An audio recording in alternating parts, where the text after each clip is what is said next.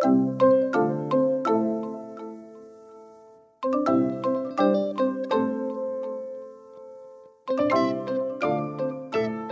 大家好，欢迎回到教育花园，我是少官。我们教育花园的 Podcast 也做了十集有了，采访了好几所不同的学校，观察到每一所学校在一零八课纲变动以来的成长跟改变。那尤其以我们采访团队这样拜访下来，我们发现，在一零八课纲上路之后，进行的比较顺利的学校，其实并不是学校本身的机能有多强。一般可能会认为说，一间学校转型做得好，一定是老师非常强啊，可能是知识经验相当丰富，学校资源非常多，可能常有外校的资源挹注，或许是家长也全力支持啊，相信学校。但是其实不是的。以我们的观察，在一零八课纲之后能步上轨道、渐入佳境的那些学校，其实最大的关键是在超前部署的思维这件事情。其实这跟风险管理的概念非常相似。风险管理的思维就是，例如你现在要开启一项专案或者是企划。在策划跟执行的过程当中，我们随时都要想好备案。一发现这项专案或是计划有哪里运行不顺的，除了要随时滚动式的修正之外，还得预想每个环节可能会发生的风险，或最糟糕的结局是什么。一想到这些糟糕的事情可能会发生，那我们就会想方设法去设计出一套应应这项风险的措施，进而执行。所以风险管理。其实就是尽可能的把损失极小化的一个过程。那你会想，风险管理跟教改的思维到底有什么关系呢？通常这些教改之后能顺利上轨道的学校或是老师，其实早在一零八课纲出来之前，就看见了教育面临的困境。他们看见的是学生的学习困难，看见了老师的停滞，看见学校的僵化。他们看到了这些风险，也看到了这些风险背后可能发生的危机。他们时时刻刻呢存在着这样子的思维，智力想要改变。所以早在一零八课纲之前，他们早就开始进行他们想避免风险的教育方针了。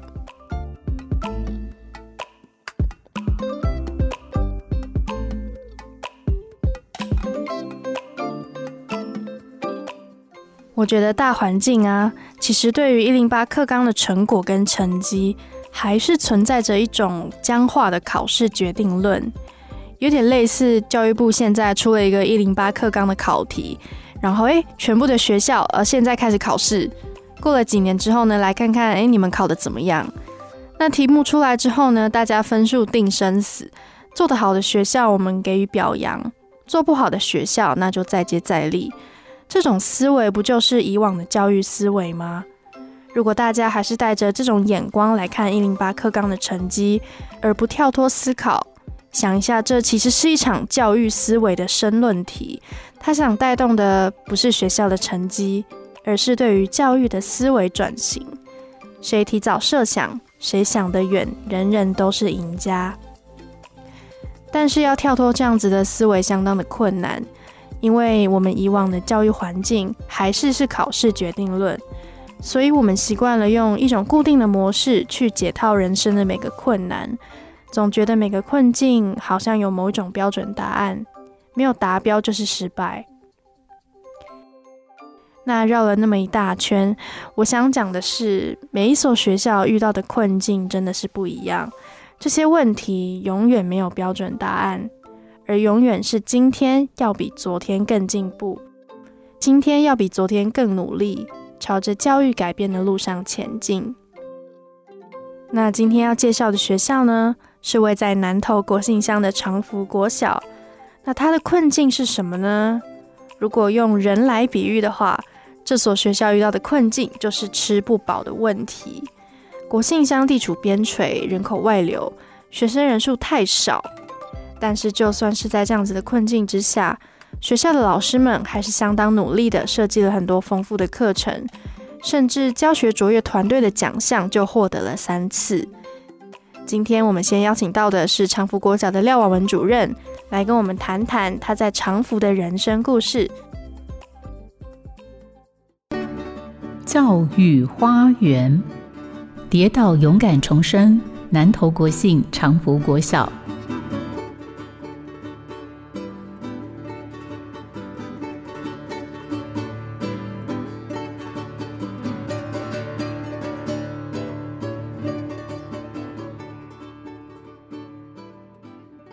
们欢迎廖主任。我是长福国小的教导主任，我叫廖婉文。不过我在长福非常非常的久，所以那个在我我在这边服务了二十四年，第二十五年。哦，二十五年，那等于是把三分之一的人生都给了长福。那据我所知，主任第一所教书的学校就是在长福。那是什么原因待了那么久的时间呢？在一所学校二十几年，它的改变有哪一些？二十几年，其实那个感觉真的是非常非常的久。那我记得我刚来这里的时候，其实我一开始的志向是我每两年就要换一所学校，就是我很想跟不同的部落、不同的族群。一起生活，就是深刻的去了解到底是怎么回事。对，所以我一开始我我是打算就是两年就走，但是后来我发现一件事，就是我们这边的流动率太高，流动率太高，以至于家长跟孩子都不太信任老师。好，就我我记得我那时候刚来教书的时候，就是我比如说我跟孩子说塑胶袋不用拿那么多，就是不需要的塑胶袋不要拿，但是孩子隔天来跟我说，妈妈说老师的话不用听。因为老师明年就走了，好，所以那个时候其实我还蛮明显可以感受到，就是家长孩子对老师并没有那么信任。那可是到现在我们会发现，就是家长跟孩子对老师非常的信任。那因为老师留下来了，那老师也让家长看到老师的坚持。对，所以我觉得第一个最强烈的改变就是信任的关系。那另外在呃，校内的话，其实我觉得那个伙伴的关系也跟以前很不一样。就以前早期，因为代课老师多，流动率很高，那想要做一点什么事，就是呃，大家准备好了，结果明年老师又换了，就没有办法一起做。那所以第二个，我觉得最大的改变就是那个伙伴的关系的建立。那也因为我们的老师其实在这里耕耘了很久，我们也得到很多外部的资源。比如说，很多的专家学者，不管我们丢出什么问题，随时都有人可以帮我们呃回答问题，或者是想要过来支援。所以外部的除了内部的伙伴以外，外部的资源也比以前要丰富很多。那这是比较明显看到的不一样。我觉得在主任身上看到的是那一种坚定的心，尤其要在这样子的一所偏乡的学校，愿意长期留下来的老师。真的都是看见了这所学校可以努力的地方，也愿意大家一起进步。那小校有一点非常重要的是，就是需要把围墙打开来，让孩子看到外面的世界。那在这部分，主任你是怎么努力的呢？其实我觉得围墙打开是一个比较保守的说法。我觉得围墙打开了不一定表示看得到外面的世界，所以其实那个眼界打开才是最重要的。那我们一直都有一个理念啊，就是。偏乡的孩子一生下来就比人家弱势。如果老师不能走在时代的前面，我们的孩子怎么会有机会？这辈子都没有机会。所以，其实我们虽然在山上，但是我们的步伐非常非常的快。我们不但是十二年国教的前导学校，我们还是前导的核心学校，也就是我们其实是负责带南投县的其他的前导学校前进的。那我我自己觉得还蛮有趣的一点，就是当我看到。今年前导学校的规定说，呃，我们要达到什么样的目标？其实我们去年就已经做完了。也就是说，其实一再的检视的时候，我会发现我们的步调是够快的。那这这也是因为我们自己的一个基本理念，就是我们刚刚提到的，我们一定要走在时代的前面，孩子才有机会。因为他们的家长不可能给他们这样子的一个呃一个速度或者是一个视野。所以这也是我们在设计所有的课程的时候的一个起点。就时代一直不断的改变，那么我们到底要教给孩子什么？什么才是最重要的？那科技不断的在进步，但是我们现在认为的新科技，在孩子长大之后，其实那个已经是落后的科技了。所以我们要教给孩子的，不是不是单一的知识，而是他怎么样去学习。所以，我们很多的课程的出发点是从带孩子学习如何学习开始。所以不管是爬山，不管是攀树，或者是当我们也玩一些新科技的东西，比如说空拍机呀，然后城市设计这些，其实我们都有。但是它对我们整体课程来讲，就是学习学习的方法的一个工具，而不是学这个东西就是我们的目标。所以我记得几年前那个俄罗斯一个呃他们的新闻台。来台湾采访四大运的时候，那他们也来我们这里。他们说想要收集一些台湾的故事。那我其实我很压抑，就是那个记者问我的第一个问题是：你们怎么带孩子思考未来？那这是我在台湾其实从来没有被问过的问题，但是我觉得很重要。那它也是我们课程的一个主轴，就是我们怎么带孩子思考未来。那后来我们有一些想法，就是我们认为有几个很重要、必须要学习的东西。就第一个，我们要带孩子认识自己；然后第二个，我们要带孩子认识家乡。认识家乡之后，要认同自己的家乡。就是不知道自己的根在哪里，其实后面再怎么茁壮，其实都是很、很、很虚吗？就是就是那种感觉，没有办法扎根的话，后面的发展其实有可能会变成头重脚轻。对，所以我们认为我们很重要，就是认识自己，认同家乡。然后之后要让要知道自己恐惧的来源，知道自己害怕什么，到底是什么限制了自己。所以这是我们攀树课程的开始。对，我们从低空的，就是低空的感受，高空的，慢慢的孩子知道自己为什么恐惧，然后知道怎么克服恐惧，怎么跟自己对话。那这是这是那个绳索课程也是起点在这里。那知道恐惧的来源之后，我们带孩子去尝试冒险。那冒险的过程里，其实更多是在学习怎么样解决问题。那未知的状况，遇到未知的状况的时候，我们怎么解决它？那一开始我们都会觉得都会是我们最缺少的，所以我们带他们去去探讨都会区。但是后来都会去探讨一段一段时间，你看我们的自助旅行其实已经做了十几年了，到现在，那我们会发现，那现在的孩子熟悉了都市之后，他们熟不熟悉我们的大山邻居？我们往外追求的时候，我们内在的部分会不会遗漏了？所以，我们后来才会有一种设计，是一年去都市，一年去山上，那五六年级一起进行。所以，每一个孩子离开学校之前，都会有到都市冒险，有到山上冒险的经验。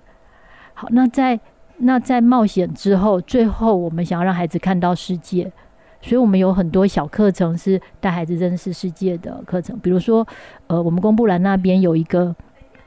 小小地球村的地图，那那个东西，孩子就是去，就是去调查自己家里的物品，比如说把衣橱里的衣服拿出来看，裤子拿出来看，Made in Taiwan，Made in China，Made in Japan，各个各个国家，就是孩子透过这样的调查，他们就会发现，原来世界其实就在我的衣橱里，然后再调查自己身边的物品，家电物品来自哪些国家。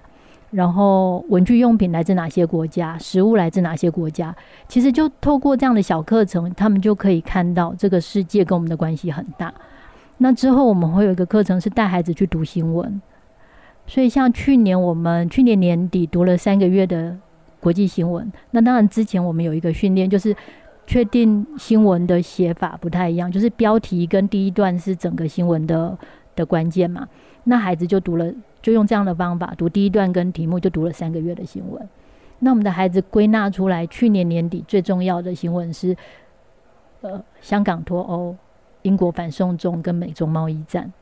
就是当孩子说出了这样子的一个结论的时候，其实我们还蛮骄傲的。就是山上的孩子视野其实是可以看到这个世界的。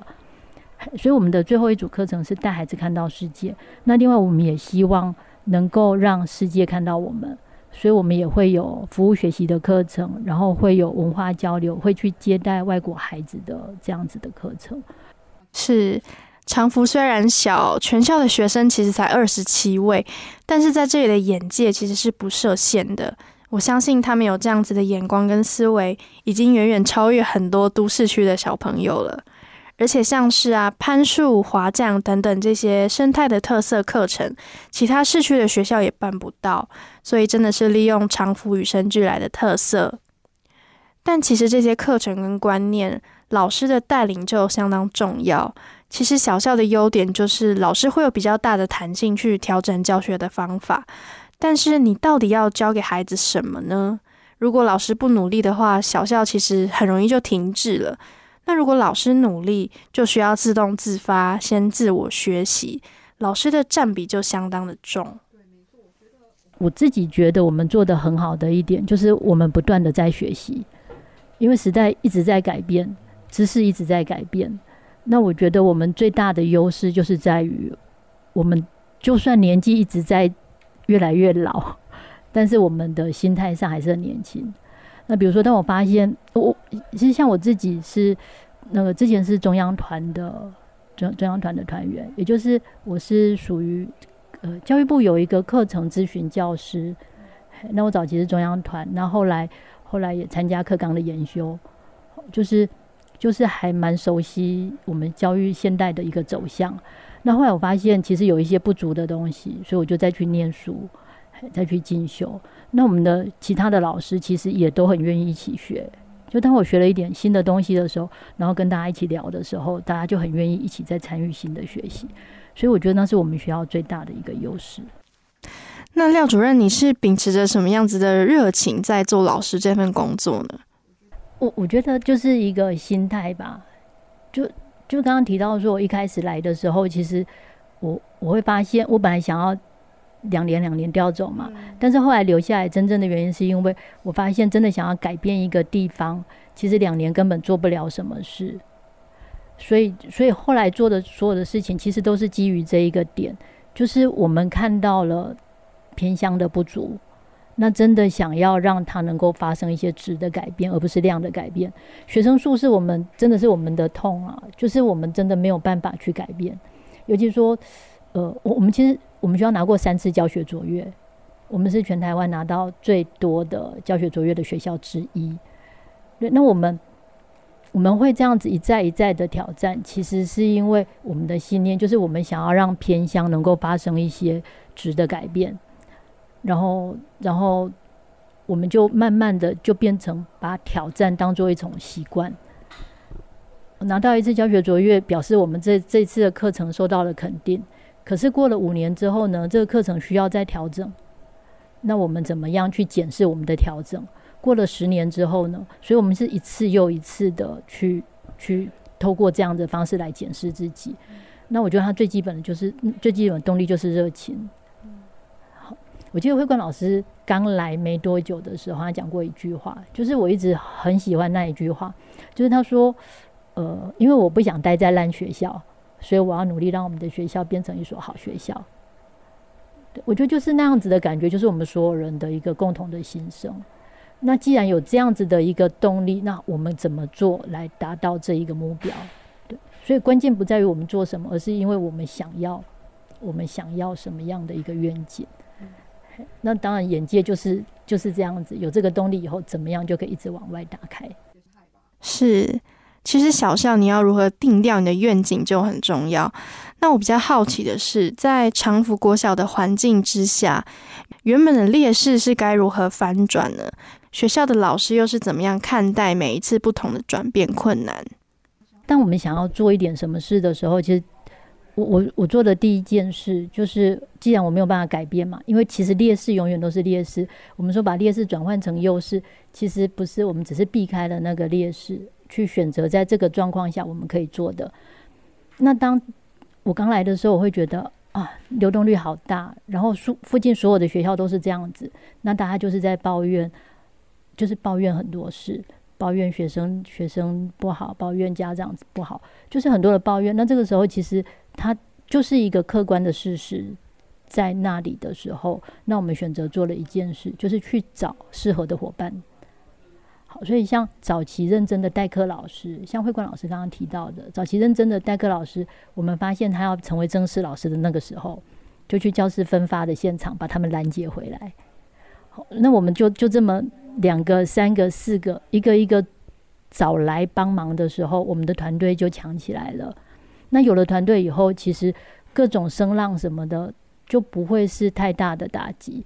今天我们可能遇到很大的挫折，今天这个课程一直发展不起来，没有关系，我们就相约去池塘看看青蛙，然后去找找毛毛虫，就是去做一点小转换，然后再从头开始。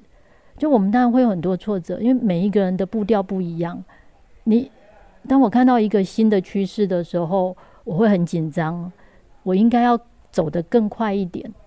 可是没有看到的老师不一定愿意，他们的步调一定永远是不一样的。那这种时候，我们大家就是要互相配合。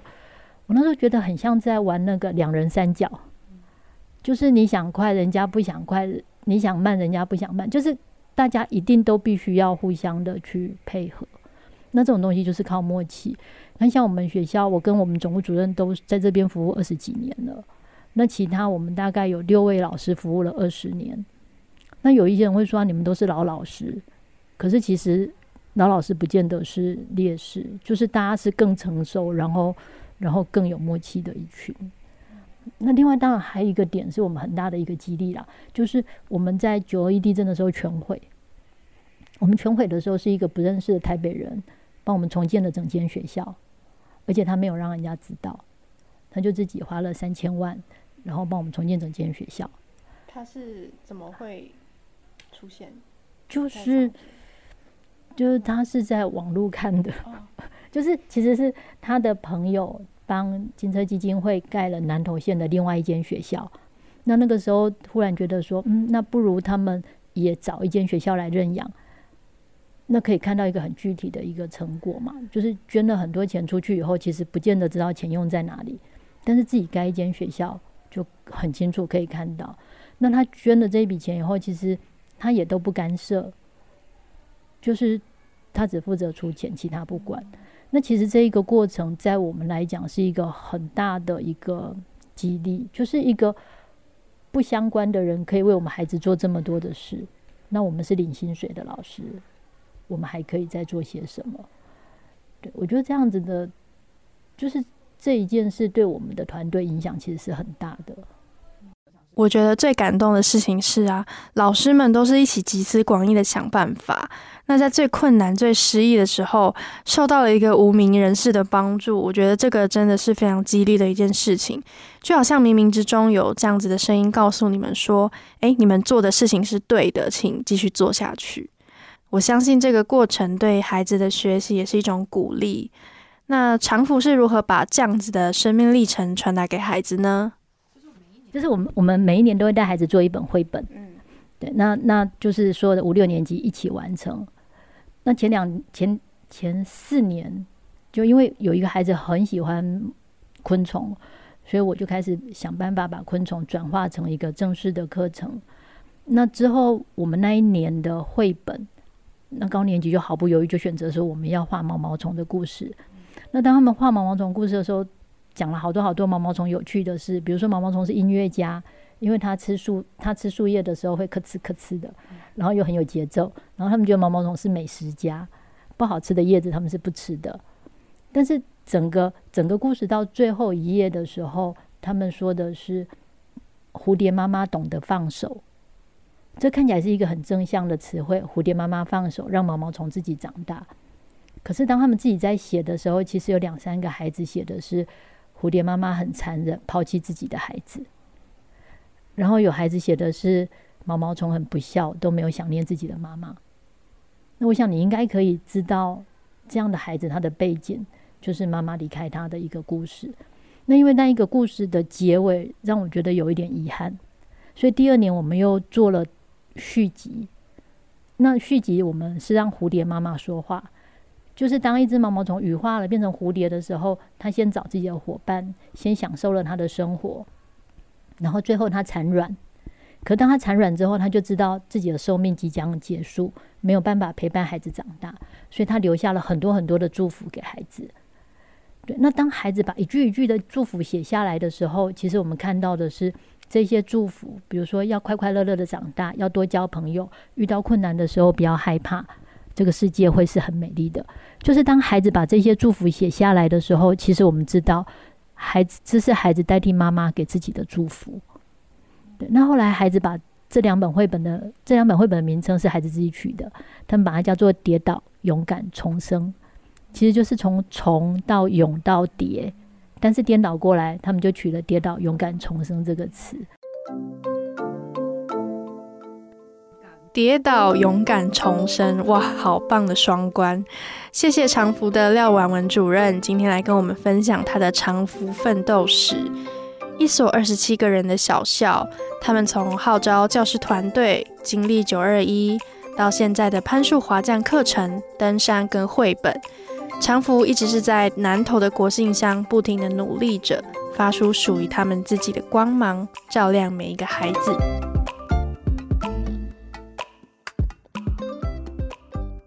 如果你喜欢我们的节目，记得按下订阅“教育花园”，或是可以上古典音乐台 FM 九七点七的脸书。如果你是用 Apple Podcast 收听的朋友，也可以直接留言在下面，给我们更好的回馈。有什么问题都可以上我们的脸书粉丝团，或者可以留言在 Podcast 里面，要记得给我们五星的回馈哦。那最后呢，也想要请你帮我们把教育花园分享给你身边的朋友跟家人。希望我们一起可以创造出更好、品质更高的 Podcast。谢谢你的收听，跟上脚步，看见教育花园的百花齐放。我们下次再见。